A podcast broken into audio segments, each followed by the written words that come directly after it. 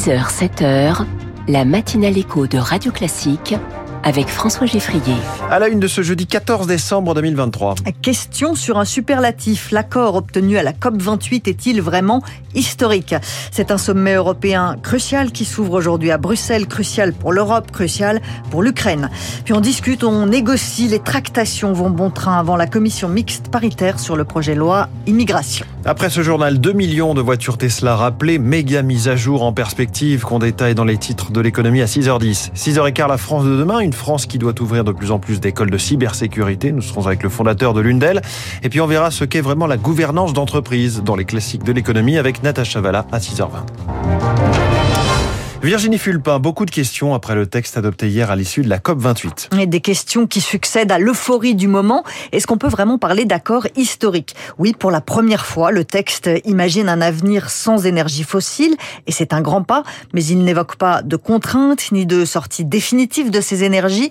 Voilà pourquoi les scientifiques et les militants du climat la jugent insuffisante, Anna Huot. Transitionner hors des énergies fossiles, une formule trop vague qui ne met pas suffisamment de pression sur leurs producteurs, estime le climatologue et membre du GIEC, Jean Jouzel. Le secteur fossile nous dit que les émissions du CO2 liées aux combustibles fossiles vont continuer à augmenter euh, très probablement moins jusqu'en 2030. Il y a aussi tout le problème de la demande. En France, quand même 75% de l'énergie, c'est du combustible fossile. Quelques heures après la signature de l'accord, l'OPEP révélait d'ailleurs s'attendre à une demande en pétrole historique en 2024. Il est donc urgent de réduire cette dépendance aux énergies fossiles, d'après Anne Bringo, chargée de plaidoyer pour l'ONG Réseau Action Climat. On peut opérer une transition dans les pays industrialisés en transformant l'industrie lourde, en transformant la mobilité. On peut aussi avoir une agriculture plus sur l'agroécologie. Reste la question du financement de la transition absente de l'accord voté à la COP. Là-dessus, il faut mobiliser les acteurs privés et publics pour Julie Pinson, fondatrice de l'ONG Reclaim Finance. On peut penser au rôle des banques centrales qui rehaussent de manière indifférenciée leur taux d'intérêt il est indispensable que les taux augmentent, notamment pour les énergies fossiles, mais que ce soit pas le cas pour les énergies renouvelables. Pour cette experte, c'est aussi la réglementation qui doit évoluer pour empêcher les banques de financer de nouveaux projets de production d'énergie fossile. Aller vers la neutralité carbone, c'est aussi individuellement changer ses habitudes, ne plus circuler tout seul dans sa voiture pour aller travailler, par exemple. La prime de 100 euros pour inciter au covoiturage est reconduite pour 2024, mais ce bonus sera maintenant réservé au déplacement du quotidien. 900 000 trajets domicile-travail se font en covoiturage et le gouvernement veut tripler ce chiffre, Zoé Pallier. Depuis la mise en place du bonus, le nombre de trajets proposés a doublé sur Blablacar Daily, une plateforme dédiée au covoiturage domicile-travail. Adrien Taon, son directeur général. On projette qu'en 2024, il y aura plus de trajets de covoiturage courte distance que de trajets de covoiturage classique Blablacar. C'est un travail avec les collectivités locales qui vont subventionner les trajets domicile-travail et les entreprises qui vont communiquer auprès de leurs collaborateurs sur des solutions de covoiturage comme Blablacar Daily. Mais pour atteindre 3 millions de trajets quotidiens, ces incitations ne suffiront pas car elles sont mal ciblées, explique Mathieu Bloch, co-auteur d'une étude sur ce sujet pour le forum Vie Mobile. Les trajets covoiturés via des plateformes numériques ne représentent que 3% des trajets réellement covoiturés. Et par ailleurs, cette prime de covoiturage ne concerne que les conducteurs. Or, sur les trajets courte distance, la ressource rare, c'est le passager. Il y a très peu de personnes qui sont prêtes à abandonner leur voiture pour aller dans la voiture de quelqu'un d'autre. Pour ce chercheur, il faudrait plutôt généraliser le forfait mobilité durable, une prime versée par l'employeur aux salariés qui viennent travailler à vélo, à pied ou en covoiturage. Et on peut aussi venir travailler en voiture électrique, par exemple, mhm. même si euh, Tesla connaît quelques ratés en cause son système d'assistance à la conduite autopilote. La sécurité routière américaine considère qu'il n'est pas fiable et Tesla doit rappeler 2 millions de véhicules aux États-Unis. La Chambre des représentants américaine ouvre une enquête en destitution contre Joe Biden, motivée par les affaires du fils du président à l'étranger. Alors elle a très peu de chances d'aboutir, mais elle pourrait affaiblir Joe Biden avant la campagne présidentielle. C'est un sommet européen crucial qui s'ouvre aujourd'hui à Bruxelles. Crucial pour l'Europe, crucial pour l'Ukraine. Les 27 dirigeants de l'Union doivent notamment décider s'ils ouvrent ou non une procédure d'adhésion de l'Ukraine à l'Union européenne. Avec un sacré caillou dans la chaussure, le dirigeant hongrois Viktor Orban soutient de Vladimir Poutine et opposé à l'entrée de l'Ukraine dans l'Union européenne. Les eurodéputés, eux, planchent sur la lutte contre les violences faites aux femmes pour harmoniser la législation sur le viol dans tous les pays de l'Union. Pour ça, il faut déjà être d'accord sur la définition du viol. Dans plusieurs pays, la notion de consentement est essentielle, pas en France, mais une vingtaine d'eurodéputés de la majorité ont publié une tribune pour soutenir ce changement sociétal, Julie Droin. En France, le viol est constitué lorsqu'un acte sexuel est commis sous la menace, la contrainte, la surprise ou la violence.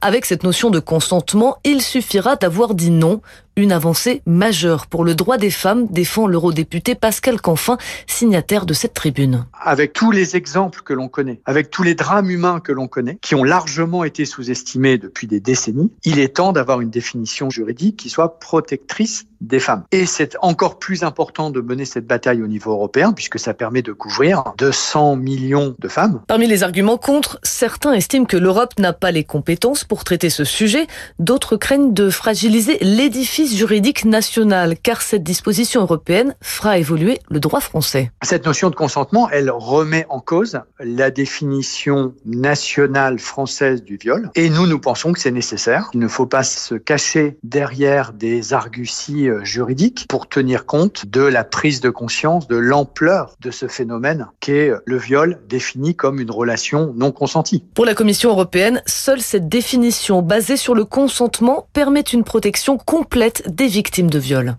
La collégienne qui a menacé de tuer une enseignante à Rennes hier est hospitalisée. Elle peut être dangereuse pour elle-même. D'après les examens psychiatriques, à 12 ans, elle a brandi, brandi un couteau en classe avant d'être maîtrisée par l'équipe pédagogique. Encore une menace au couteau contre la directrice d'une crèche du Val-de-Marne. Un homme s'est introduit dans l'établissement et a proféré des propos antisémites. Radio Classique 6h06, c'est l'heure des tractations avant la commission mixte paritaire sur la loi immigration. Elisabeth Borne consulte à tout va. La première ministre tente de convaincre. Elle va encore recevoir les représentants des Républicains aujourd'hui à Matignon. C'est à droite que le gouvernement consulte. C'est à droite que ça va se jouer. Ça pourrait être compliqué à digérer pour la gauche en votant la motion de rejet. Le projet de loi va se durcir, mais la gauche assume son coup politique, Lauriane Tout-le-Monde. L'interdiction des mineurs en centre de rétention, la régularisation des travailleurs sans papier, ces mesures, la jambe gauche de la majorité en est persuadée. Elle aurait pu les obtenir grâce à un débat à l'Assemblée. Alors que là, dans la version du projet de loi immigration votée par le Sénat, il y a la suppression de l'AME, le retour du délit de séjour irrégulier et des retraits de prestations sociales. Aucun regret pour un député socialiste. Le texte aurait de toute façon fini en commission mixte paritaire, dit-il avec un deal entre la droite et la majorité et donc un durcissement des mesures. Grâce à la motion de rejet, avant tout examen du projet de loi à l'Assemblée, on s'est épargné deux semaines de débats xénophobes et racistes, abonde d'une députée écologiste. Face à la perspective d'avoir un texte en définitive très dur, la gauche a un ultime espoir. Au vote final, les députés pourraient encore voter en majorité contre le projet de loi, ce qui forcerait le gouvernement à abandonner le texte. La bataille n'est pas finie, affirme un communiste. C'est ce qui s'appelle passer ric-rac. Le Paris Saint-Germain est qualifié pour les huitièmes de finale de la Ligue des Champions en finissant deuxième de son groupe. Les Parisiens n'ont fait qu'un match nul un partout chez le Borussia Dortmund. Heureusement pour eux, le Milan AC est allé battre Newcastle et ça sauve le PSG d'une élimination piteuse. Et puis Bourges sera la capitale européenne de la culture en 2028. La ville berrichonne a été préférée à Clermont-Ferrand, Montpellier et Rouen. C'était le journal de 6 heures de Radio Classique, présenté comme chaque matin par Virginie Fulpin. Merci Virginie. Pourquoi Tesla collectionne les rappels géants de ses voitures? Vous nous en parliez, on va le voir en détail avec Eric Mauban dans les titres de l'économie dans un instant. Puis on parlera cybersécurité. Le secteur manque cruellement de bras et de plus en plus d'écoles s'ouvrent. Ce sera dans la France de demain. Radio Classique 6h09.